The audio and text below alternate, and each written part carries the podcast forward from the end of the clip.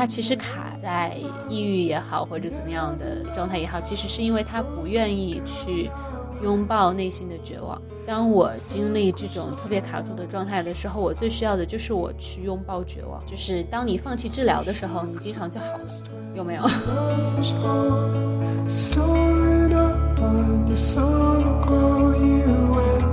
你没法欺骗自己的潜意识，你也没有办法欺骗你内在的部分，你内心的小孩啊、小人啊什么什么的，你骗不了他们的。他们直接接到的就是你的心、你的感受、你的真实。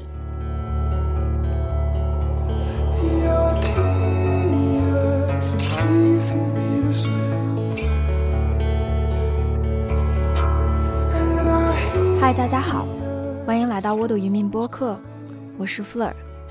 这是一档泛心理类播客，在这里我们向自己、向世界发问，偶尔找到答案，但总是不疲于思考。与他人的对话中，其实也是一个与自己内心对话的过程。让我们在生活的起落中有意识地度过每一天，一起找到我们在这个世界中的位置。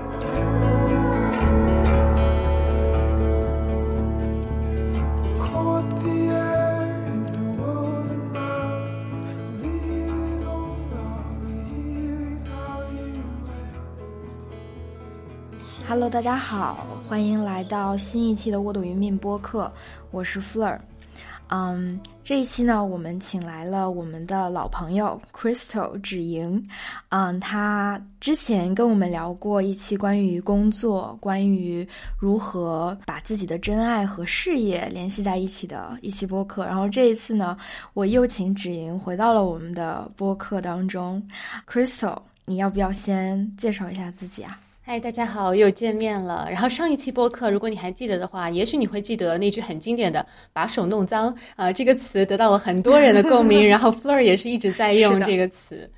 嗯，然后我就是怎么说呢？我做的事情，曾经我会更多把它定位在灵性这一块，但是我现在越来越不喜欢用这种就是。很偏于一级的，我其实更喜欢这种把灵性和生活整合在一起，就赋能大家把手弄脏，活得很爽，同时又和自己的灵魂相连。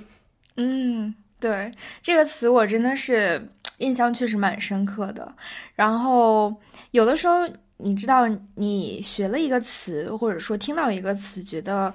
它真的可以让你觉得很多事情打通之后，你的想法、你看世界的方式，有的时候就会跟这个词连接在一起。所以有的时候，我每次想到那种去啊充盈的、去充满体验的、去投入生活的那种感觉，我就会想起“把手弄脏”这个词。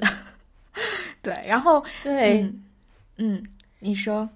而且这个词好像就是跟我的另外一个 slogan 所谓的口号。呃，与生命做爱，把真我天才诞生到物质世界，就是很相连。就是你要和生命产生这种亲密的爱人一般的关系，很爽的关系。其实你就需要所谓的把手弄脏，就是把很多自己的精神洁癖也好，限制性信念也好，什么什么好女孩模式也好，都愿意把这些东西牺牲给你更高的目的。然后，其实牺牲。不是我们平常不只有我们平常理解的那个意思，就是也有一种就是把这个东西献给一个你觉得更高的目的。这也是今天我想请你过来一起聊天的一个原因吧，因为我知道你大概夏天的时候是不是从土耳其搬到了清迈，然后在过去半年的这个时间，我看到你其实你的生活状态有了很大的改变，你自己。去玩、去工作、去做事情的这个平衡，然后还有去，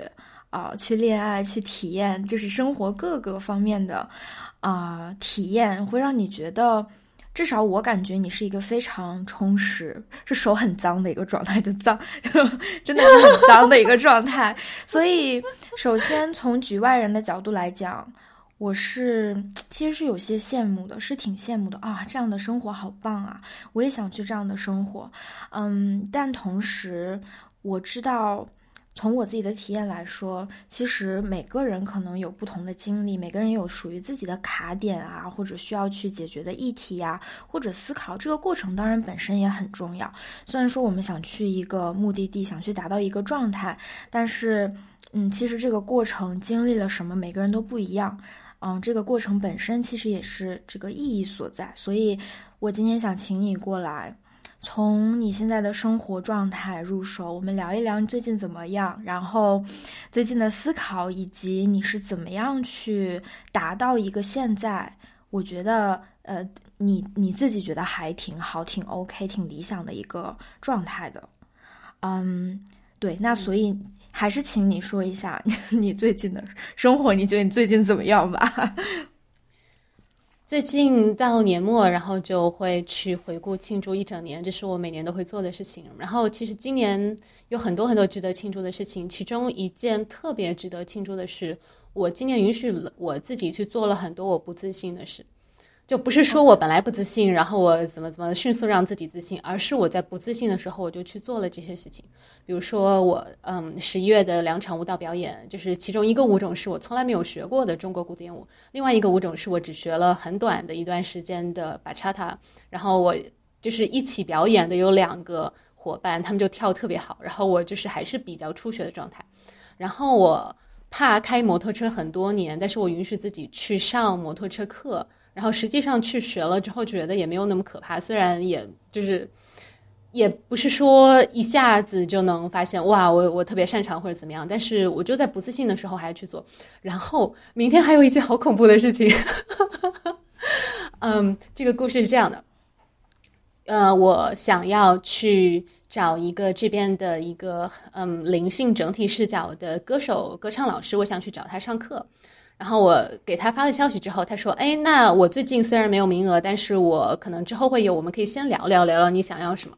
结果呢，我发完这个信息之后，我就在呃那个一个日式温泉偶遇了他，就我们就在桑拿房里赤裸相见，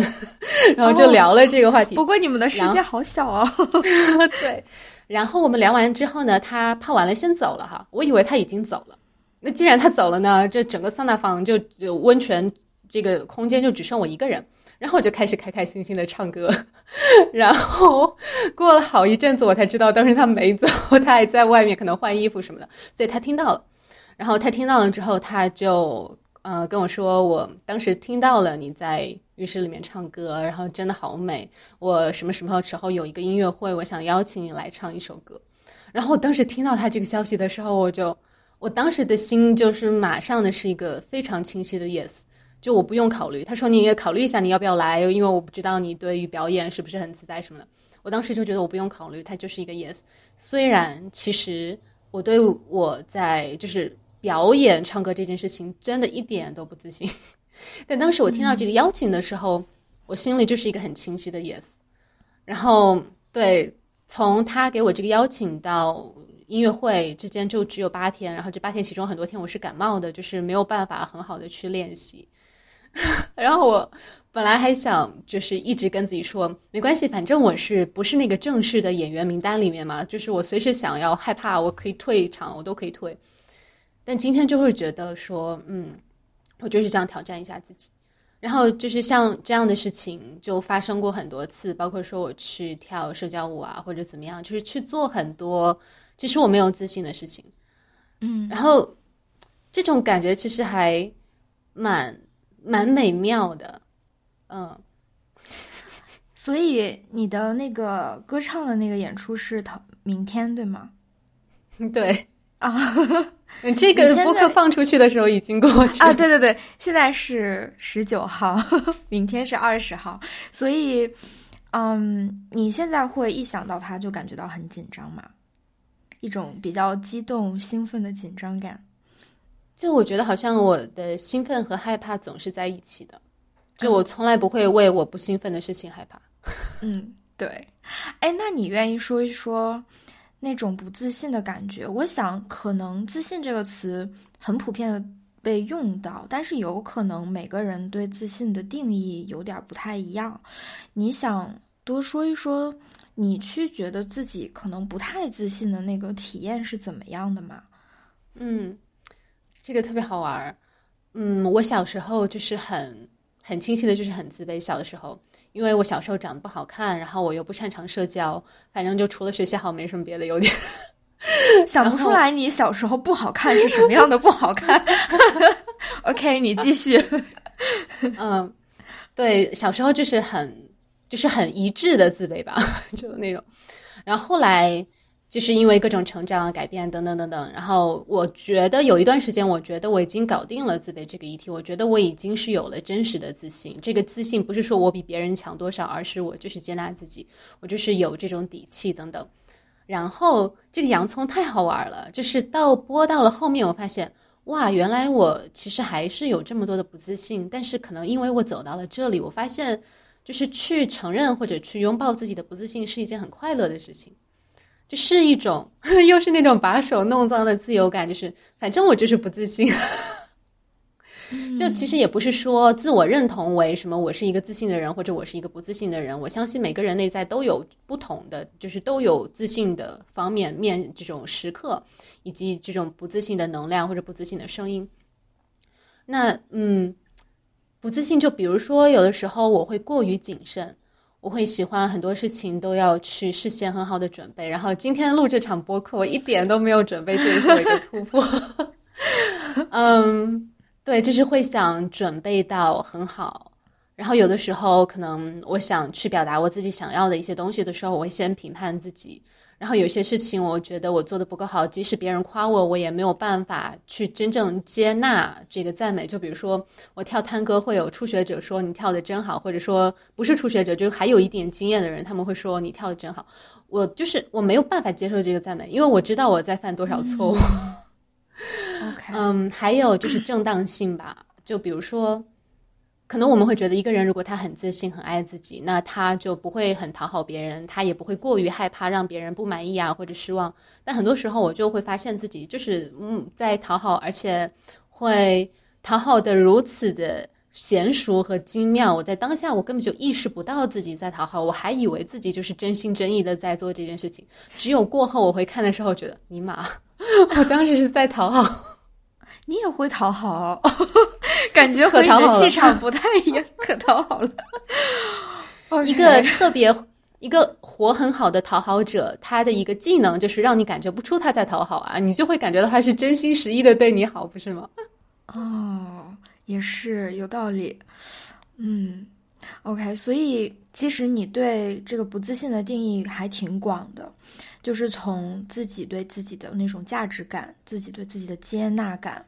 然后 到可能是一种内在不拧巴的状态，就是不那么的过分的自信去掩盖些什么，但是也不觉得自卑，觉得自己比别人差，而是一种比较谦和的、稳定的、包容的、自在的一个状态。感觉这个像你说的自信的一个状态，对吗？描述的好正经啊！来，我来给他不正经的描述一下。好，嗯，我觉得就是怎么说呢？当一个人可以很舒服的不自信的时候，别人会觉得他很自信。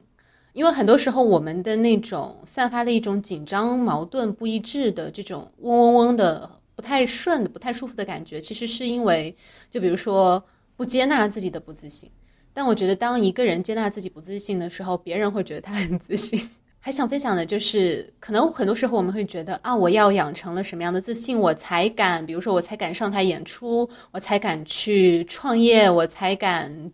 才敢约会或者怎么怎么样。就很多人会觉得，我要先自信了，我才敢去怎么怎么样。但实际上，你不自信的时候也可以。听到这部分，我可能会想到，嗯，我可能会是一个。跟你不太一样的存在，嗯，我在很我在很久以前就是一直认为我是一个可能就是自信的人，就是我喜欢 attention，我喜欢在舞台中间，我喜欢表演，喜欢展示自己等等，所以我一直觉得我是个自信的人。但是我会体我会体验到有的时候这种自信有点像是去掩盖。自己还不太确定的部分，就是有的时候甚至是想用那种盲目的，我知道我在干什么，我在社交的时候我可以去很流畅的去跟人 social 去说话去表达自己，但其实那个背后不一定是这样子的。当时你说你刚才说，可能真正的自信的时候，嗯，不管你自己好还是不好，但是当你接纳了自己可能不自信的时候。那个感觉是很别人能够感觉出来是，咱们就说是挺自然的，或者说是没有冲突的那种感觉。然后我会觉得，就是我的这种之前的这种自信，哦，也许会让人觉得啊，有一些锋芒，有一些哦，看到你好自信啊等等。但我觉得可能背后还是有种，他可能达不到你说的那种。大家会感觉到那种很自然、是松松弛的那种，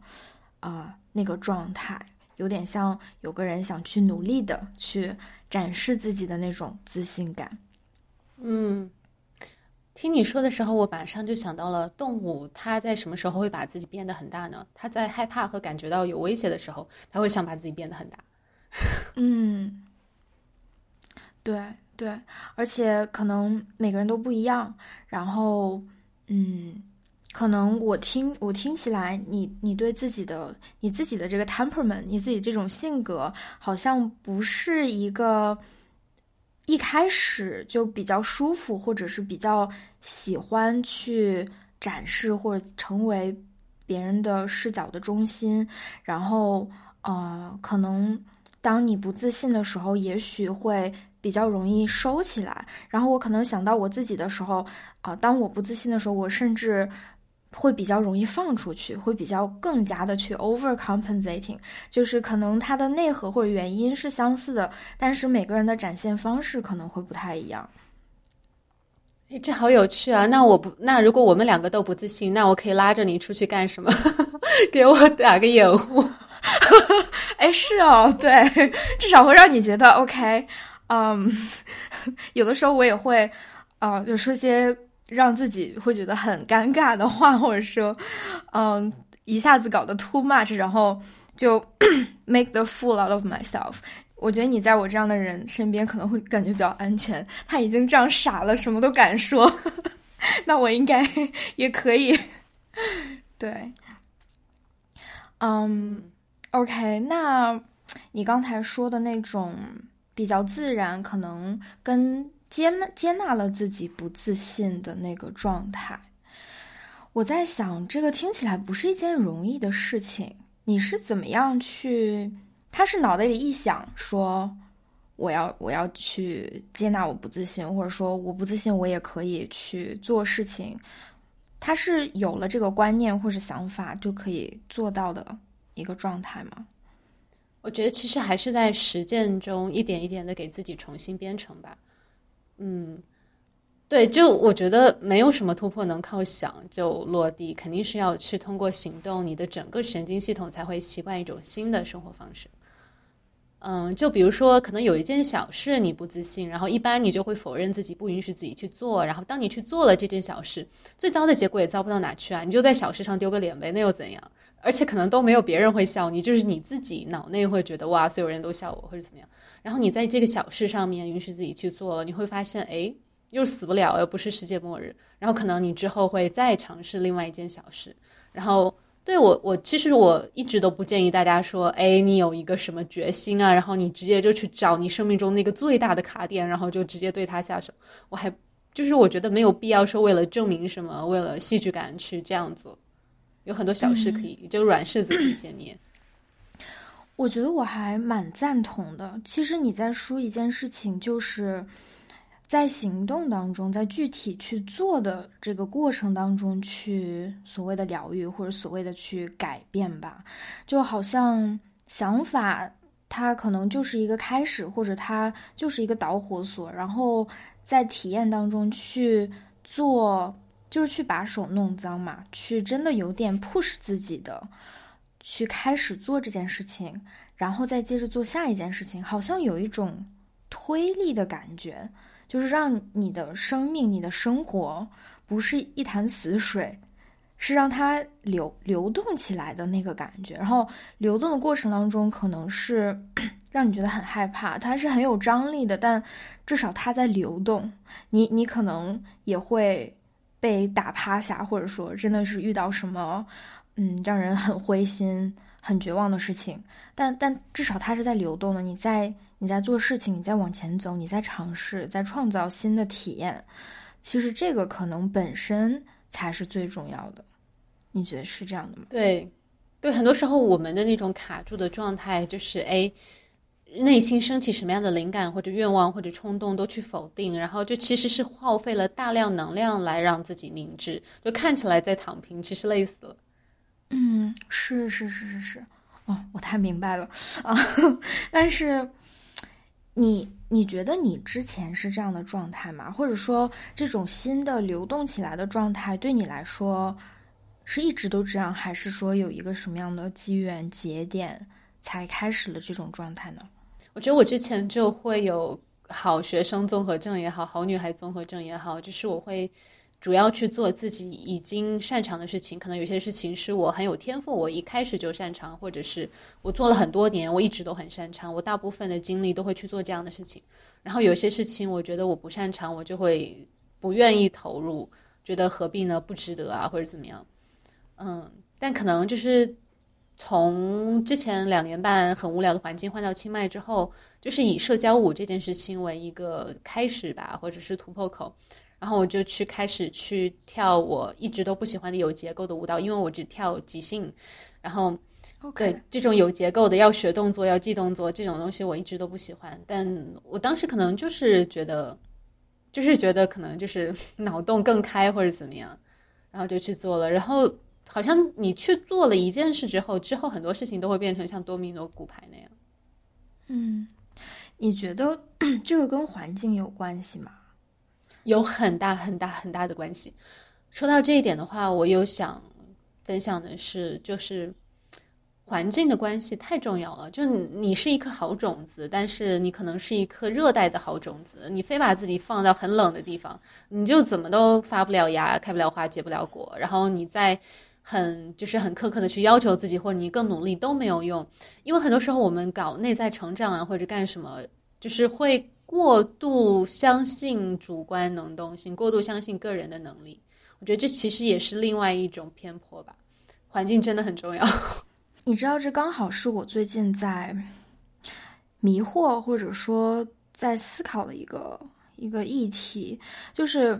我一直都会觉得。环境确实很重要，我会把我自己放在环境当中去考虑。就是假如说我最近的状态不太好，或者说我这两年的状态都不太好，我可能会想，是不是因为我在这里？会不会是因为我因为身边没有适合我的资源，我想要的东西我没有？我要是去了哪哪哪儿，我可以做什么什么什么，我的生活会好起来。我说实话，我两最近的两年多。呃，一直都是这个状态，在国内，然后有疫情，啊，我自己又在想说在哪里可以去继续的学习，嗯，去受训，然后再，然后就陷入了一种好像在我的这个环境当中，怎么都找不到我想要的东西，我想要的东西不在我这儿，在别处，然后其实这个状态本身是非常非常的。折磨人的，有点像你之前说，看似是在躺平，但是每天都在，就是在脑海当中有特别多的声音，有特别多，嗯，攻击自己或者说自我怀疑、不自信等等这这样的想法，你不停的在跟他斗争，好久都是这样的。然后我最近就是很最近的，突然间有一个感觉是。啊，然后，然后我夏天，呃，就是又回国待了六个月嘛，然后我夏天的状态就是跟之前很不一样，呃，就有点稍稍流动起来一些，嗯，我我自己感觉到很开心，就是更更自由了一些，然后我觉得哦，原来在这里也可以，然后这个就被这个魔咒有点像被打破了一样，我就开始想说，哦，那之前的那个束缚。到底是环境里面有的，还是我给我自己的呀？我就是有点 confused。然后最近我我就在想说，会不会有一种可能，是环境它非常非常重要？就是就像你说的，我们是一个种子，我们放在这个环境里，就会比别的地方长得要更快、更更自由一些。但是怎么说呢？但是。在任何的环境里，就是在即使一个非常非常不好、恶劣、不适合自己的环境里，我们也有可能或者有能力去生长，或者说去长得稍微大一点，然后有能力去选择或者去改变这个环境。我觉得我们说的可能不冲突哈，我说说说就发现好像差不多，但是我之可能之前在我脑海当中是稍稍有些冲突的，就是那我们要多么的注重环境，啊，还是说多么注重的自我能动性？嗯，我觉得可能最重要的是你留在一个觉得不滋养的环境里，你的动机是什么？你是因为不甘心吗？你是想要证明什么吗？或者是怎么样？或者补偿什么过去的谁亏欠你的，或者怎么样？就是你的动机是什么？如果你留在一个不合适的环境里面，是很多不甘心啊，或者是因为沉没成本，你会觉得我在这个公司、这个地方、这个关系里都投入了那么多，我要是走了的话，就就不都白费了吗？然后就是看看你的动机。然后我觉得其实每个人内在都很有智慧。但我们又很擅长自欺欺人，就是大部分人吧，他如果终于有一天他离开了不适合的环境，他都会跟你说，其实我早就知道，但是我当时没有勇气，或者是当时我抱着侥幸心理等等。就其实我大部分人心里其实都知道，就是愿不愿意去面对那个真相。然后我觉得大部分人对于小环境的影响力会比对大环境的影响力要大。小环境就是，比如说你的朋友是谁，你跟谁一起工作，然后你每天见到的这些人，这个是比较容易你自己选择和创造的。尤其是如果你做自由职业啊、自雇者啊等等，这种比较自由的生活方式是可以让你的小环境非常不一样的。但是还有大环境呢，你懂的，就是如果大环境是一直是一个寒冬的状态，那你的小环境可能能给你提供一点抱团取暖，但是。我觉得可能大部分人的这种能量级别对大环境的 制衡或者平衡作用还是蛮有限的。嗯，你觉得会有一种可能就是不能离开这个啊，不离开这个环境是因为不能吗？我我可能 就是不可以，就不能够做不到，或者说不允许有这种可能吗？你觉得？有些人看起来是确实有很嗯很沉重的客观条件，比如说他，但但我觉得，嗯，怎么说呢？有些人他会觉得要很有钱才能环游世界，但其实环游世界并不需要很多钱，就看你环游的方式吧。嗯，对。但其实怎么说呢？我觉得，嗯，从理解和同理的这个角度来说，卡在一个环境里的人。也不能说是他们的错。就比如说，你看现在网络上什么信息都有，那为什么有些人他的信息一直都很闭塞？他明明可以上网，他明明可以自由的去搜寻任何的信息。他如果想突破他的生活，想换环境，他有很多的资源可以找，但他根本就不知道这些资源的存在，所以他根本就不会去搜这些资源，所以他实际上就是活在一个泡泡里面。就你。因为有有时候我们可能会就是我们自己做到的事情，看其他人为什么不做，可能会觉得这个人是不是傻呀，或者是怎么怎么怎么怎么样啊？但实际上这个事情又有点像重力定律一样，它又有一种就是很客观的运行的机制，好像又不是这个人的错。嗯嗯，我还挺挺赞同的哦。我从我的体验来讲的话。我觉得可能有很多人会觉得不能不能够，其实你你说的意思是我们是自由的，我们在任何情况下都是自由的。有的时候，我们想要得到的东西可能没有那么难，可能不需要一个什么天时地利人和才可以去实现它。也许如果你去尝试一下，去搜一搜，去有一个小的开始，去看一看，也许不是那么的。不容易，或者也许不是那么的不可能，所以其实我能感觉在你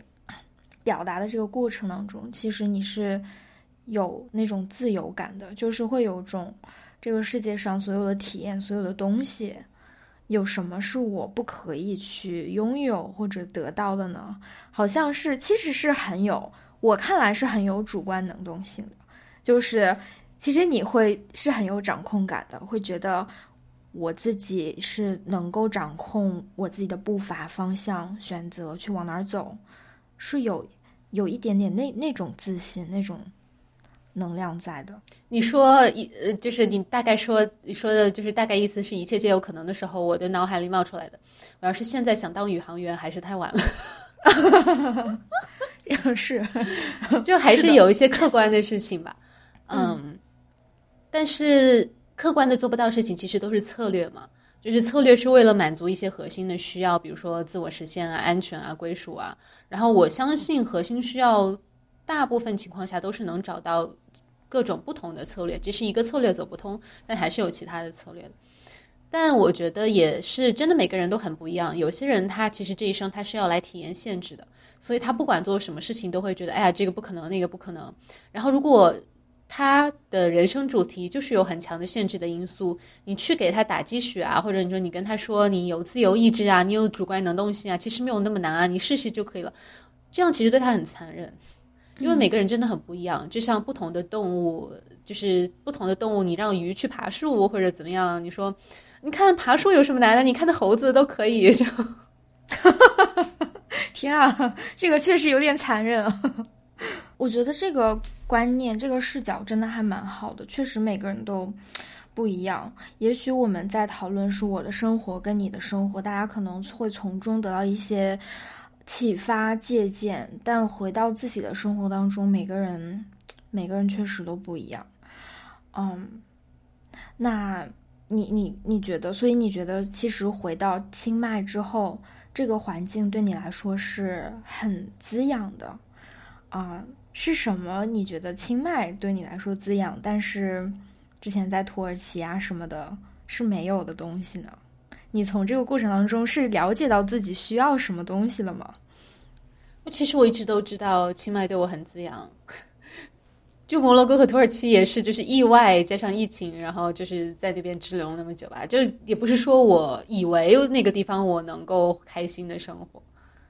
嗯，然后就是。清迈的小环境很神奇，我觉得自己都有点被这个小环境给宠坏了，就是积极的这种宠坏。因为我前不久，嗯，去办一件事情，然后办一件行政的事情，然后我就是跟一群不是我朋友的，就是随机的人在一起，然后我当时就被他们惊呆了，就是，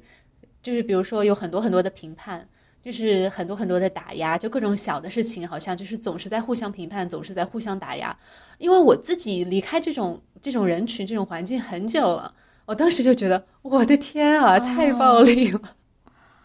你是说在清迈是吗？就是我当时跟一群 正常人去办一些事情。哦，OK，所以哦，你是说你的小圈子和这一群人是不太一样的？对，哦。嗯，那你的小圈子是什么样的？就我身边的朋友，就基本上不会说，就是什么从从早到晚没事儿，有事儿就给你打击两句，对，就是没有这种，嗯，就没有这种，就日常随意被习以为常的 PUA 啊，就是或者是你不管做什么，他都要评判你两句，就基本没有这样的，就大家就觉得活得比较自然吧，就。明白，这又其实又让我想到环境，就是 如果你的身边、你的小圈子是这样的人的话，你每天就要去处理由这种 micro 很 很细小的这个打击，但是不断的向你袭来，然后每天要处理他所带来的这个负面情绪，其实是挺累的。如果长时间在这个环境里面，如果不产生一些什么自我怀疑、自我否定，我觉得还。真的挺不太可能的，所以回到环境，如果真的是遇到这样子的情况，确实离开一个这个环境，到一个比较滋养的部分，嗯，去发展自己，确实是一个挺重要的事情。不过说到这点，其实还是看人，有些人挑战越大，他成长越快。还有就是有一个呃大致的啊。但是不要绝对的去理解的一个大致的规律，就是阳性能量是经由挑战成长，阴性能量更多的是经由滋养、赞美而成长。所以就有的时候，就是如果是一个阳性能量主导，他是那种越挫越勇，外界给他压力越大，他越强的那种，那他可能还是需要难一点的环境。他要在太舒服的环境，他就他就蔫了。哦，所以你说的是每个人他可能内在的阳性跟阴性能量比重不太一样，就有可能，假如说一个人他是主要由阴性能量所滋养的，也许其他人是不一样的，是这样子吗？对，就有些人你需要就是给他更多的认可、赞美、鼓励，更给他更多的这种温和的支持，他会发展的比较好。但有些人，你就是要给他很多的批评、打击、挑战，也不一定是批评打击吧，但是是挑战。就是比如说，有些人他喜欢去打拳击，然后他就是这种就强烈的冲撞，就会让他觉得很带劲。你让他躺那儿被按摩，他就觉得无聊爆了，他就觉得他的生命力无法被唤起。就是有的人为什么没有办法去 enjoy 瑜伽和冥想？估计就是觉得无聊爆了的感觉。嗯。对我，我其实一直都会认为温柔、赞美这种鼓励是人人都需要的一种滋养的、很肥沃的土壤的感觉。但是，可能也许它的反面并不是批评跟打击，而是这种冲撞的挑战的部分在。我会觉得，可能批评打击是没有人会在这个土壤当中成长的。批评也有不同的，就我觉得这种建设性的批评可能是就事论事的，就是比如说像一个人指出他就是客观上做的不足的，但是并不去否定他这个人，或者是给他一个比他能力范围高一点点的任务，让他有机会失败，然后可能会给他一些负面反馈，但是并不否定他这个人。但很多时候我们说的这种破坏性的批评打击，并不是这种。他可能就是一种为打击而打击，可能是他就是批评你的人他自己，他很讨厌他自己啊，或者是他就是没有办法从通过正常的渠道得到乐趣，他就只能整天打压你。那这个和这种有建设性的这种挑战还是很不一样。嗯嗯，对我还蛮同意的。嗯，那说回来，就是你觉得这种自信呃接纳自己不自信的这个状态。嗯，你觉得那个不自信的东西，它还跟着你吗？就是你会回到那种自己还挺不自信的、不知所措，就是还有一些对自己打击的那个状态吗？还是，嗯，还是整体来说，你觉得你的生活就是顺水推舟的，还比较往积极的那个方向去发展呢？觉得不自信的部分，他就像我的一个家庭成员，就我不需要他变强或者改变或者消失或者怎么样，他就是我的一个家庭成员。那只要他不是这种永永远占有方向盘，就是就不要像一个小孩一样，就是他就是霸占了所有的话语权啊，然后就是永远都只是他的事儿啊，就是只要他不是这样，只要他在一个合理的位置，只要他在一个和谐的位置，那我觉得。跟他在一起挺好的呀，就很可爱呀。为什么要让他改变？为什么要让他变强？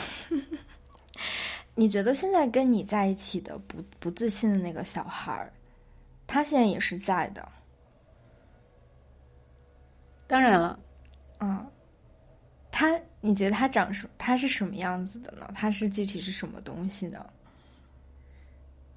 比如说，他会想：“哎呀，我们聊的这些会不会足够有趣啊？观众会不会觉得有价值啊？” 就是会有这样的想法。哦，好棒！那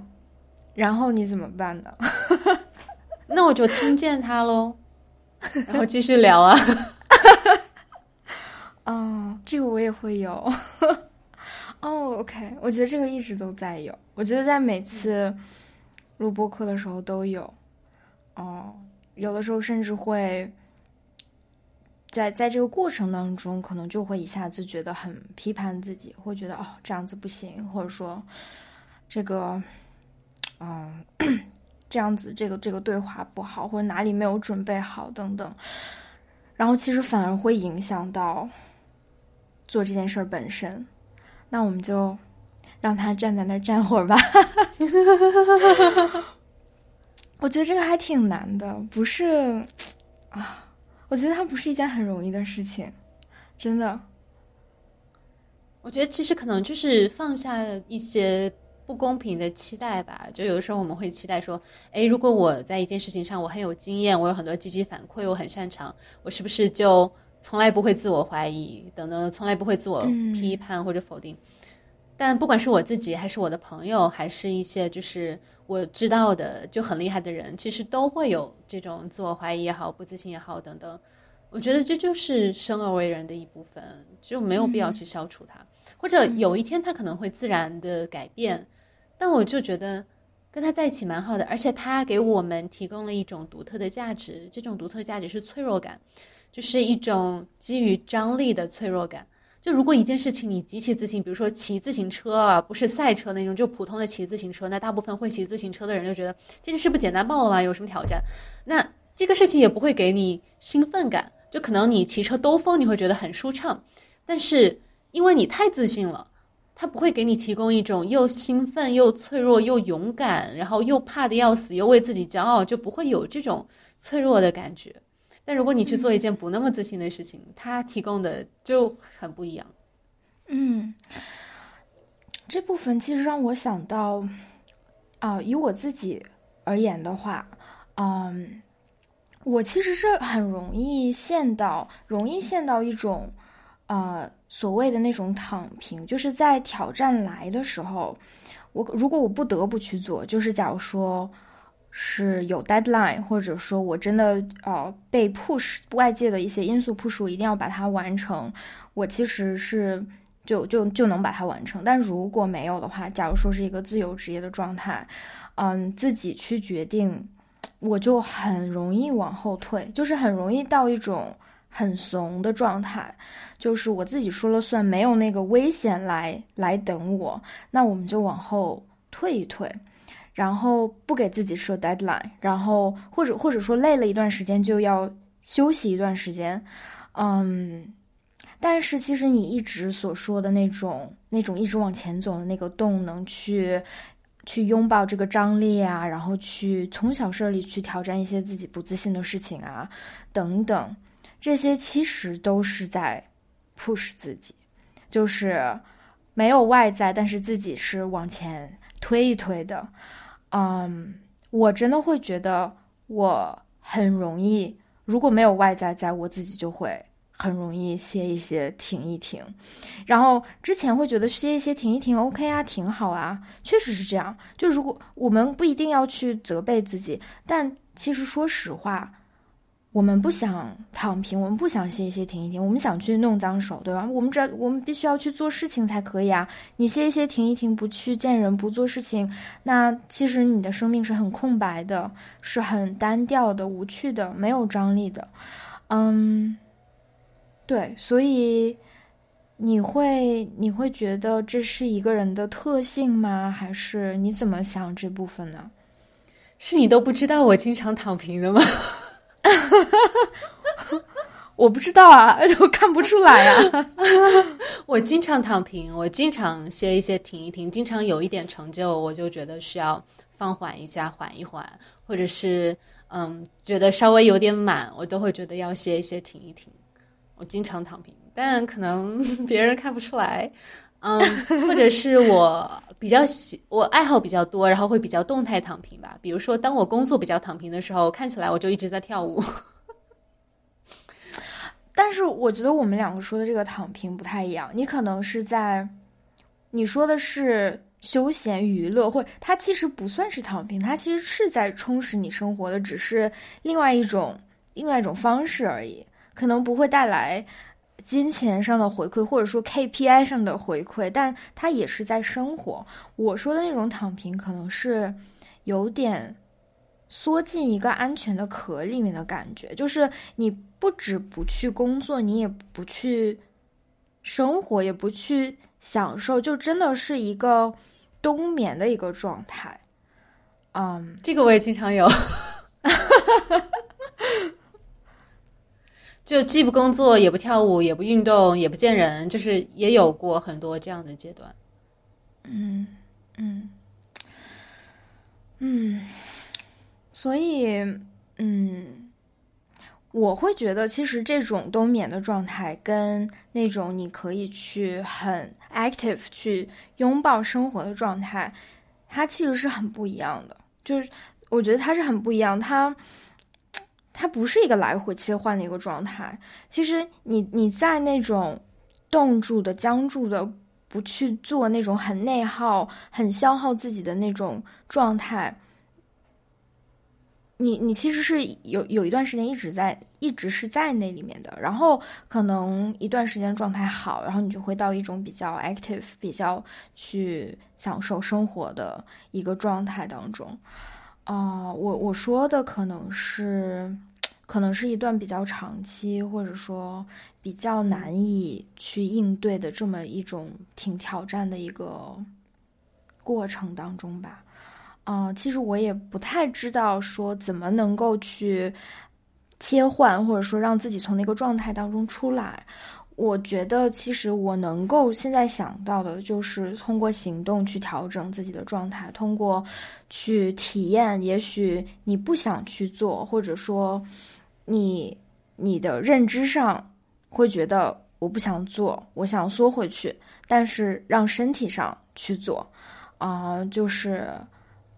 不管你想不想，你就先把这个事儿做了，然后一件一件一件接一件的，会可能帮你从这种缩回去的状态里面出来。啊，我不知道你会有没有什么其他的，听到之后有一些想法啊，然后你会怎么样去看这个事情呢？嗯，我之前在摩洛哥和土耳其的两年半，其实都是有一点慢性冬眠期，就是有很多时刻，我觉得我好像走出来，但其实还是没有完全走出来。我是回到清迈，我才完全 从冬眠里醒来的。嗯，当时我的理解就是，一个人会冬眠，动物为什么会冬眠？是因为这是冬天，然后食物不足，资源不足，所以它要积蓄能量。但有的时候你冬眠冬久了，你就忘了世界上还有春天这个事儿，然后这个就比较麻烦。嗯，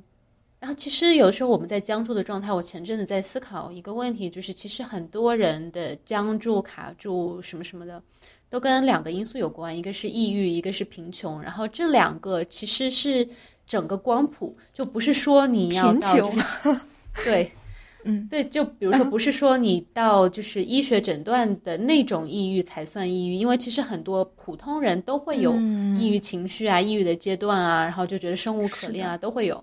然后还有贫穷，其实也不是说你赤贫，就是睡在街头那种。但是如果你总是要操心下个月的房租从哪里来呀，然后你。就是还是要每天操心赚钱养活自己这件事情，然后你做很多决定都会考虑到钱，或呃我没有钱做这个，我要怎么怎么样，其实也是贫穷的光谱中的一部分。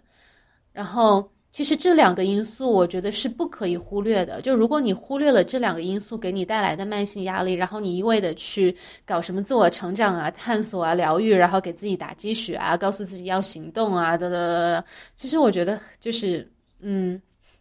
有点残忍吧？就这两个因素本身就是冻结生命力的，就是超级这种超级妖妖妖怪或者妖 怪。那我其实说到抑郁，我觉得我还是挺能够理解，可能大家也比较熟悉了解这个词或者这个状态。嗯，你说贫穷的时候，我觉得还哎，觉得挺有意思的。可能不是很多人会提起他，嗯，他这种贫穷的这个状态跟我们的身心状态的这个联系，好像很少有人会说。但听起来是一种受限的一个状态，感觉就是你的选择，你自己的生活，你没有办法。去展开，然后是有因为有一些客观的因素，你就没有办法展开。你想去尝试，想去选择，想去勇敢，勇敢什么？你还要吃饭，就好像是一种限制的感觉。对，其实大部分人都是活在贫穷的这条光谱的不同地方，就是真正一点都没有贫穷压力的人是很少很少的。然后那生活其实也没意思了，对吧？没有张力了。那也不一定，就是他可能会给自己找到新的挑战，但我觉得真的不能忽略，就是贫穷整道光谱的影响。因为有些人他可能还蛮有钱的，但是他的债也多，他要房贷、车贷、孩子的什么什么七七八八，就是他其实还是活在贫穷的光谱中的一段。虽然他可能看起来过得很奢华呀、光鲜亮丽啊等等，就是只要你的可能是你潜意识的，就是只要你有一部分注意力一直在操心钱。你其实，在发挥自己最高潜能的这条路上，就是会比较受限。那你说这两种 会让你缩进去这种冬眠的状态，怎么打破它呢？或者说，如果听到我们说这段的人，他处于在这个状态当中很难出来，要要从哪里开始呢？要去做些什么呢？他们应该做些什么？想些什么？怎么办呢？其实我我录播客就是没有说期待我在播客里面给大家一个解决方案的。OK，没有准备。嗯，是随便说说吧。我觉得可能，嗯，也不一定是那种很很实用或者很很干货啊、很厉害的方法。可能啊，你会觉得如果自己是这样的话，会怎么？会想些什么？会想到什么呢？我觉得其实特别重要的一点是接纳可能这个东西解决不了的事情，这个事实，就是大部分人其实一辈子都没有解决，就是春天不会来，是吗？嗯，啊，说到这里，我觉得这这里就有点有点风险的感觉，嗯，因为很多人他其实卡在抑郁也好，或者怎么样的状态也好，其实是因为他不愿意去。拥抱内心的绝望，嗯，但可能有的时候我们会有这个恐惧，说，哎，一个人要是真的拥抱绝望，他是不是就真的会失去活着的动力？他就干脆去自杀了。所以其实很多人对于说自己也好，嗯，跟别人说也好，这种去完全的拥抱绝望这件事情，其实是就这这件事情的风险是很大的。所以一般人都会想方设法的让你感觉好起来，让你振作起来，让你拥有希望。但就是至少说，我对自己，当我经历这种特别卡住的状态的时候，我最需要的就是我去拥抱绝望。拥抱绝望看起来是那种我就这样子了，然后或者说，也许这会成为我生活的常态，是一种那种忧伤的感觉吗？是一种放弃挣扎的感觉。你这么说吧，就是。啊，这个也我也只是听过很多人的经历，我没有亲身经历过啊。就是生孩子的时候，如果你是在家生产，然后是自然生产的方式，经常会有一个阶段，你觉得不行了，我实在是不行了，我生不动了，我只想放弃，我只想放弃，我只想放弃。然后这个时候，如果你真的允许自己在精神层面上放弃，不是说你就就去跳楼或者怎么样，就是你在精神上面你就彻底的放弃任何的努力和对自己的期待。不咚，孩子就生出来了。就我听过很多，就是听过别人的经验啊，就是有很多这样的时刻，就是走过那个放弃的阶段，就是新生。就是说，你在认知头脑层面，你说我不去用力去 push 这个孩子出来，我就真的就放弃了。其实你的身体它还是会相应的去帮你，就是也许你的身体在做的是帮你把这个孩子生出来。它其实，即使你头脑上放弃了，其实一切的运转还是在自然的、按部就班的进行的。这个等我以后生过了再来 这是一个推测，是吗？这是他们，这是我听到的很多人总结出来的规律吧？就很因为很多人有这样的经历。然后就会总结出这样一个规律，这个很有意思。其实，或者是，比如说，再举一个可能更多人有亲身体验的例子吧，就是当你放弃治疗的时候，你经常就好了，有没有？呃，指的是不是什么特别严重的那种病，对吗？不是，不是，不是病，就是因为其实很多时候我们觉得很是个很大问题的问题，它不是客观上的大问题。就比如说，有的人他觉得生无可恋，是觉得他的他觉得他这辈子的成就不够高，不是说他真的没钱吃饭啊，或者怎么样，他就是会觉得自己的成就没有达到他想要的那个地方，所以其实是主观上的一种绝望，就不是说客观上他真的活不下去了。嗯嗯，就比如说像我很多时候我会觉得。我其实有很多很多阶段，我都会觉得我不想工作，我就是不想工作，我就是不想工作。哎呀，不行啊，怎么能一直不工作呢？就有很多这样的阶段。然后我一开始还会去抗拒，会想办法让自己赶紧有动力，赶紧重回正轨。后来我发现没用的，然后我就放弃了，那就不想工作就不想工作吧，然后就放任自己一段时间就不想工作。然后躺累了，我就想动了呀。但不是每个人都这样了。嗯嗯，所以在拥抱或者接纳自己的那种绝望的体验，这个体验本身是好的嘛？就是你在接纳哦，我就这样，或者说可能就是很绝望，这个体验它是一个负面的感受吗？是让人不舒服的感受吗？还是说它可能会带来一些什么别的？其实还蛮轻松的。那这里还要再插入一条声明啊，我说的是就是大部分普通人经历的一些就是客观上没有重大威胁的事情，比如说你觉得自己成就不够啊，或者你觉得怎么怎么样啊，就是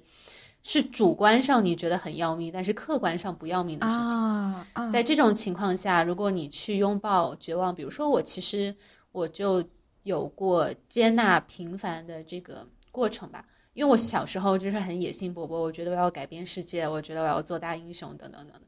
但后来发现，可能这个事情永远都不会发生。嗯，对，就是其实会是一种，当然会有哀悼的感觉，就是会就比如说跟曾经的野心或者梦想告别，但又很轻松。而且我发现，就是当我接纳了这一点的时候，当我。愿意说，嗯，可能我这辈子就是一个普通人，这样也是可以的。然后其实会释放出更多的能量去做不不普通的事情。就越接纳你自己，可能就是一个普通人，越有能量去做不普通的事情。如果老是有很就是老是卯着劲想证明自己不普通，其实做出来的事情很容易很普通。嗯嗯，那我又要我要继续 push 你了。这个接纳它，我们经常会提到接纳。我们到处都看到接纳，但是这个接纳它到底是怎么发生的呢？就是你知道吗？可能有的人会想说，我想去接纳，我知道我要接纳，可是这这个结果好棒啊，好美好啊！我也想像像 Crystal 曾经经历的这样等等，可是这个到底是怎么发生的呢？我我要做些什么，它才能让这个 magic happen 呢？我觉得就是每个当下都有一个最鲜活的感受，就比如说你当下最鲜活的感受，其实是当你听到这个，假设你听到接纳这个词，你当下最鲜活的感受是抗拒和愤怒。那如果你愿意去，就是去感受这个愤怒，就是允许自己，我就是愤怒，而不是说要假装说，哎呀，我不应该愤怒啊，我应该境界高一点，我应该思考怎么接纳。就如果你就是愿意一头扎进你当下活生生感受到的这个愤怒。那其实你就是在一个接纳的流动中，或者是，如果你的觉察是另一层慢半拍或者怎么样，你甚至你可以去接纳自己对于愤怒的不接纳，就是总有一层当下鲜活的感受是你可以，就是好像你把手放上去，然后你知道它是什么，然后你就跟它在一起，哪怕就是几秒钟的时间。然后经常就会有一种和解发生，因为很多时候我们内在的冲突其实是，我听到这个很愤怒，但是我只是感觉到紧张和不安，我都不知道自己在愤怒，因为我觉得不应该愤怒，然后就有很多这种。嗯，我听下来其实会感觉还挺臣服的，就是你会去接纳，但是接纳你不是为了说我要得到接纳之后那个果实，那个很好的那个果实，就是也许。我这样子去做之后什么都没有，但是接纳这件事儿本身跟他在一起有点像握着另外一个人的手，当下去感受这个温度，这件事儿就是你要去的去做的全部。然后，但是里面好像也有一种相信，就一种臣服感，就是感是相信我这样子去做，我是安全的，就是我可能不会陷入到。更深的泥潭不会不会死掉，或者不会真的就是陷入到问题当中，而是一种臣服，就是相信生命会继续，或者说生活会继续，相信我的身体啊，或者说嗯，自有它发生的一个轨迹跟方向吧，好像有这么一种相信感在里面，我觉得。我倒没往这方面想，但你说的好有道理，就有种我会想到，就有种像你刚才生孩子的例子，他我我们先不说在医学上他到底是怎么样的，就是从这个故事来来理解的话，就是有种我们相信我们的身体，就是假如说作为女性，我们去生产 labor 的这个过程当中，相信我们的身体就是为它所呃建立的，我们的这个荷尔蒙啊，大脑整个就是嗯进化来，就是是可以去生产去呃。去生产这个过程的，所以有的时候即使在认知上、在身体上的疼痛，大脑觉得我要不行了，但是也许给自己一点点允许，说那那好吧，那就我们我们放弃吧。但其实是相信我们的身体是自然的，能够加持加持给我们的这种感觉在。也许是一种潜意识的相信吧，因为当你到达你认为的那个极限的时候，你已经累得没有力气相信了。哦，是是是。是，可能是潜意识的。那个时候就是就是绝望，没有相信。我觉得你刚才说的这部分，它确实是一个挺正念，或者说，它是一个完完全全接纳的一个过程。我觉得很多时候，假如说让我去想说接纳，我可能是有带着目的的接纳。就是说我接纳，我知道接纳可以让我走到这儿，可以让我更好的生活，或者让我觉得开心等等，然后我去做这件事情，去达到那个目的。但是我感觉你刚才说的那种共处，跟自己不喜欢的近况或者不喜欢的自己共处，真的接纳的那个时候，我好像似乎体验到了一种共，甚至是有种共情的感觉，有点像自己在跟自己共情一样。就是，他不是带着目的的一个手段，而是真的彻底的、绝对的、百分之百的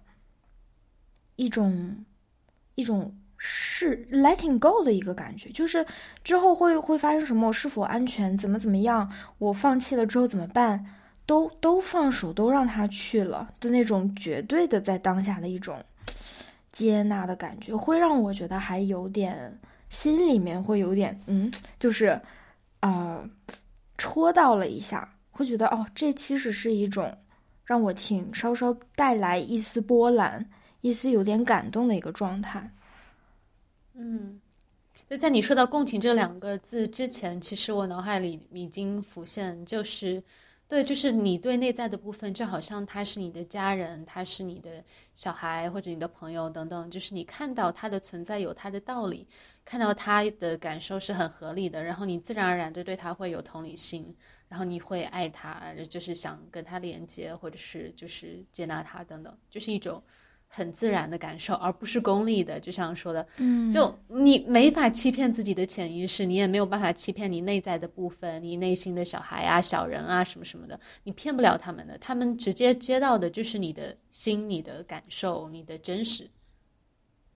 嗯嗯。你觉得这部分是可以去训练的吗？可以去不断的尝试。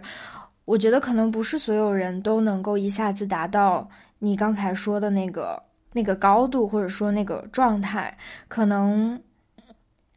也许这是一个你要不断的去像训练肌肉一样去尝试，或者去磨合，去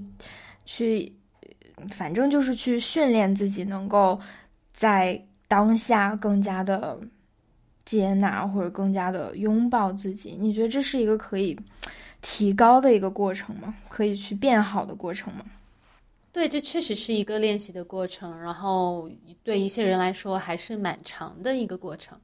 然后像我的工作，就是各种文章课程里面提供的方法啊，或者陪伴啊什么的，其实都有很多是关于，就是比如说各种类型的接纳或者连接自己内在的部分，去看见他和他亲密，和他沟通，和和他和解等等，就确实是是就是是一个过程，不是一蹴而就的。你觉得之前可能之前不太好，或者说到现在比较好的这个状态，你觉得现在你生活当中，在清迈，然后这种还比较好的生活当中，你现在在处理的，比你比较让你觉得可能比较困惑，或者说让你觉得还有一些张力，你此现在你自己的议题是什么呢？我就是其实是我很长一段时间的议题，我希望自己能够。放下 play small 的，就是这种把自己缩得很小、放在很小规模的这个保护机制，就是真正的愿意去允许自己去在，就是被世界看见吧，就是这一块。然后这当然也就是关于我的商业拓展啊，然后找一个商业伙伴啊，然后认真搞钱啊，反正就是这些。嗯嗯，我我看到了你的那个公众号文章，你刚才说的还挺挺轻描淡写，但是我我很喜欢你那篇文章，就是你说啊，可能自己在之前这么多年的工作当中。可能会跟人的连接上面感到害怕，害怕被吞噬啊，害怕被伤害啊，所以好像就要保持一些距离，以至于好像做的稍稍好一点，就会容易想去收手，或者说想去保持一个安全的距离，想慢慢停下来，嗯，所以自己才觉得能够感觉到安全嘛。如果再去走，再去接近，再去跟人有太多的交往。其实会觉得很不安，所以我我还挺喜欢你的那篇文章的，嗯，我就是觉得在最近一年做了很多自己不自信的事情之后，好像这种嗯不自信我也可以去做的这个肌肉变强了，哦，其实自己有更多的力量，更多的信心，说哎可以继续再往前试一试的感觉，对，好像就是不像从前那样。很苛刻的觉得我要去做一些尝试，我就要成功啊！要是我失败了，就是很糟啊，或者怎么样？就我现在觉得，失败这件事情没有那么糟。嗯，那我说的突破舒适区之外，可能是，就如果说我真的给自己找了一个 business partner，真的给自己找了一个密切合作的商业伙伴，然后真的把万外人做的规模更大、更专业，就是这种，就从。那种呃，这个是我做的事情，然后我可以拍板，我可以任性，变成说我跟另外一个人建立了一个正式的承诺，然后我从此就是不只是自己对自己负责，就是我还要对一个共享的商业负责，就是这种这个会是在我舒适区之外的，但我觉得这种不舒适还蛮令人兴奋的。所以你现在就是撸起袖子想要往前，想要去做的状态，对吗？那像这个，我觉得我我比较喜欢做到了再说。也许我们下一次播客的时候已经做到了。是的，是的，是的。嗯，所以你不知道会走到哪儿，其实还是一个尝试中的一个状态。对，而且有的时候好像会很好玩，就有的时候好像会蛮珍惜自己，还。在相对初期阶段，这种感觉就有点像是那种，嗯，就好像你把自己放在一个比较小的阶段，好像你就可以，嗯，比较舒适，或者说怎么说吧，就是我前阵子看到一个东西，我觉得特别有共鸣，是关于说我们每个人可能都有一个时刻，突然意识到自己长大了。就是意识到自己不再是一个无忧无虑的小孩了，意识到自己要承担责任了。对一些人来说，可能是他开始上学，然后他要开始要写作业，或者是他家庭发生了一些事情，他需要在家里承担更多的责任，或者哥哥姐姐离家了，然后他成了家里最大的孩子等等。就是每个人其实都有这么一个时刻或者阶段，突然之间就意识到，天哪，我不是小孩子了，我要负责任了，或者说，那我要处理工作，我要处理钱，我要处理人际关系，就都有这样的一个时刻。那其实很多时候，这个时刻发生的有点浑浑沌沌、懵懵懂懂，我们都没有好好的去做一个过渡仪式。像很多传统部落里面，其实是有过渡仪式、成人礼等等，但可能我们很多人都没有去正式的去做过渡仪式，然后莫名其妙的就从小孩变成大人。然后我们内在其实都会有一个小孩子这种慌慌张张的这种部分。就比如说，很多时候我们看起来是因为事情多而忙，但其实不是事情多本身，而是那种内在的这个还很慌张的小孩子觉得哇，我我承担不了这个责任，我还不行，我还太小了，我不行，我吓死了。就是其实会有这个部分。其实听起来更像是你，你已经能够承担更多。你现在的工作的模式是让你觉得比较舒适或得心应手的，所以才会觉得可以做更多。所以那个成长。的部分去挑战的部分，他才会才会出来，那个可能去承担更多责任的部分，你才想去跃跃欲试的做更多。其实是因为你体验到现在你的事情是挺舒适的这么一个状态。我也不知道是不是这样，但就会觉得，就是一个不断的在积累内在的底气和力量的过程吧。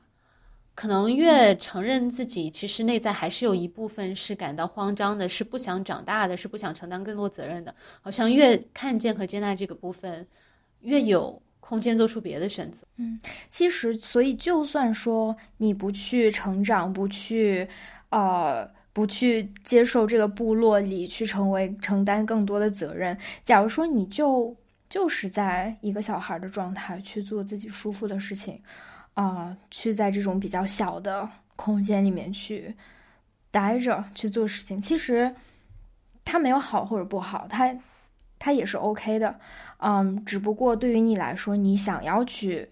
把更多的东西放到你的生活当中，放到你的篮子里去迎接更多的东西而已。它其实本身没有一个从比较幼稚到成熟，或者说从低到高，其实这个它并不是有这么一个对比。更像说这是你的人生阶段而已的这种感觉。嗯，其实我有一些就是可能跟 很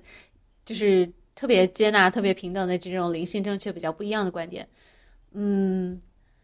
如果说我们内在有一个部分一直不想长大，那这个部分就是会需要别人来照顾的。就是有些事情你不自己去承担的话，就是会变成别人的负担。所以我还是怎么说呢？一方面做疗愈工作的时候，我们是要去接纳等等等等。但如果说给自己过多的许可和纵容，或者说就是觉得啊这样，就是如果你只有爱没有边界的话，内在小孩也不会很开心。就像外面的小孩一样，他既需要爱也需要边界，他知道什么是不可以做的，他要他需要知道什么是要停止的。如果你告诉他，哎，你可以在操场玩，你可以永远一直的玩下去，这对这孩子也不怎么样嘛。那在你的工作当中，呃，从过去的这个小孩的这个状态，你觉得如果一直允许他下去，这个边界的冲突侵犯在哪里呢？我觉得，如果给，嗯，就是在这里再厘清一下那个小孩的部分，就是我能够觉察到内心有一个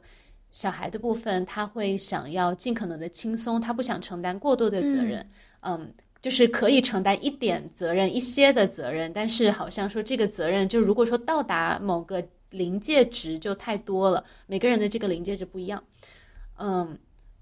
如果说我就是完全纵容内在小孩的这个部分的话，那我就会变成我的人生就是会有这一道限制，在我就永远体验不到承担更多责任会有多大的快乐。然后就像我近期开始健身，然后开始用一些重量，还不是很重啊，就是用重量的时候，我会发现其实举重量很快乐，就是这种所谓的负担，这种沉重，只要是还在你的能力范围内的，其实是很快乐的，就是会真的它会让你变得更强，也会让你感觉到自己更强。但如果说我就纵容内在小孩，他就喜欢轻松，他就喜欢少一点责任，只要一点点责任就可以，那这样的话，我就永远体验不到。这种更拓展的快乐，嗯，会在一个匮乏的、没有办法完成实现自己的这个状态当中。其实也就是像，比如说你到迪士尼乐园，然后你就玩了第一个项目，然后你就觉得够了，还是说你想玩更多的项目？当然是想全都玩一遍了。嗯，好呀，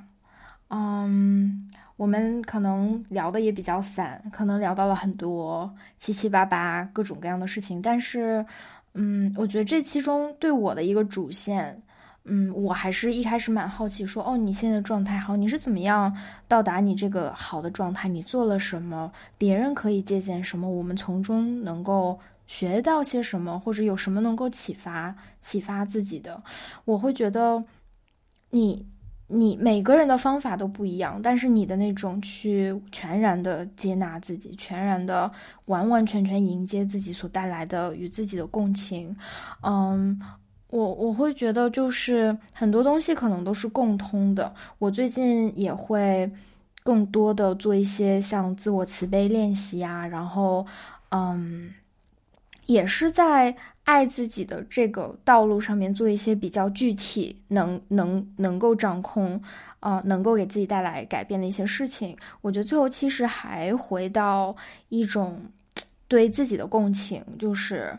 会挺心疼，挺怜惜自己，就是人的那种本能嘛，就是觉得我不是一个人，我自己不是孤孤单单比别人都不好，而是我在人群当中，我是被爱、被接纳的。嗯，我觉得其实这种体验它是挺挺相通的，不管你是用什么样的方法，你自己对待世界的这个逻辑、你的这个知识框架等等，我觉得这种感觉是。挺相通的，也能够看到，其实你现在的状态有很多那种对自己的呵护，有很多很温暖、很温柔的那个呵护，所以让你觉得不是那么害怕失败，或者说给你更多力量往前走。嗯，就我看到你的部分吧。今天最后，我们请 Crystal 你来介绍一下，如果大家想去继续关注你。呃，介绍一下你的平台跟你的服务吧。呃，我的公众号叫万物爱人 Juicy Medicine，然后里面有海量的各种好玩的文章，然后其实有很多是攻略类的，就是人生游戏方方面面，像亲密关系啊、性啊、呃、觉知商业、情绪、内在小孩、生产力，七七八八的，反正就是你能想到的人生游戏的各种好玩的面向的攻略都有。嗯。那除了攻略，其实我好像，尤其是最近一段时间吧，也会更多分享我自己的故事，就包括说，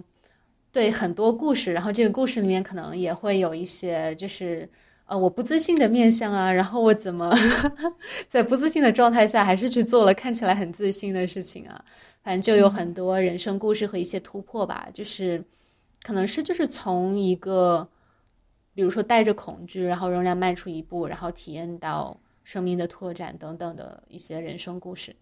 然后也会有我也有全年社群，如果大家想跟我更进一步的连接，然后接受每天的内容，我也有知识星球全年社群，然后还有各种各样的有趣的课程啊，比如说就最近有嗯灵魂级的性魅力这种课啊，然后还有就是嗯跟。理解阴阳能量有关的亲密关系的课程，反正就是有各种有趣的课程。然后，因为我不知道这节播客 什么时候会剪出来，如果你听到这节播客的时候还没有到十二月二十七号，那你还有机会在年底跟我一起玩，去庆祝你的二零二二，然后展望你的二零二三。就是这么说的话，其实完全体现不出它的魔力。呃，它不是一个普通的。年终总结和一个新年愿望的活动，因为比如说我今年初写下的愿望，大多数都实现了，这是我愿望实现率最高的一年。而我在年初、去年末就是做了类似的这种炼金式的庆祝和展望，然后我也会分享自己实践了十三年的心想事成的各种方法，就是让怎么让你的愿望真的会实现，然后怎么样能够让整个宇宙都在支持你。反正就很多好。在节目的最后给大家丢鱼饵啊！好的，大家要是感兴趣的话，就要自己体验一下才知道。嗯，我我也想插一句，就是你刚才说内容创作的部分的时候，我会我我在自己稍稍创作了一些内容之后，我发现内容创作者。他一定会他自己平时写的内容，就是他自己最近在经历的内容，一定是这样的。就是你看他写一些什么性魅力啊，然后怎么怎么样突破啊，这个什么，你就发现他一定是这是他最近的，要么是卡点，一般都是卡点。其实我们如果疏通了，就不会写，不会去想，不会去 解决这些事情的。所以写出来的话题一般都是卡住了的。然后，但是稍稍有点心得，有点。有点分享，所以特别有意思的就是内容创作者，他每天的内容，他即使不说他不是他自己的事儿，你也多多少少知道他自己的生活现在怎么样，都在想什么事情，我觉得特别有意思。嗯，好的。然后你刚才说那点，其实我想补充一下，对，就是可能每个人的这种脆弱容忍都不一样。就是如果一个事情是我当下还在水深火热的，我可能不会写出来。我就是我可能会，比如说有一件事情是我。曾经觉得有点难，然后我把它搞定了，然后我能够要么是一个比较大的庆祝，要么是一个阶段性的庆祝，那我可能会分享出来。但如果我自己真的还在就是水深火热、特别卡的阶段，我可能不会把它变成一个公开的分享。嗯，是的，也是为了保护自己嘛。嗯，其实我之前有些阶段是在水深火热的时候，也也也也做了这个事情。嗯，怎么说呢？我觉得我自己挺勇敢的，但是 但是确实会不容易，甚至会加上更多的容易变成 trauma 或创伤的一些东西，会让它更复杂、更难跨越过去。所以我蛮同意的。啊，嗯，对。你你说的这个，其实我就特别想防御一下自己，不然的话，变成我分享的所有攻略都是我的卡点，那我的人生也太卡了吧？哦，是吗？是吗？OK，但是你说出来了，你你 come clean，你澄清了。哦，对我我我我就可以坦坦荡荡的要防御自己。嗯嗯，好好的，好，感谢 Crystal，那我们今天就到这儿了。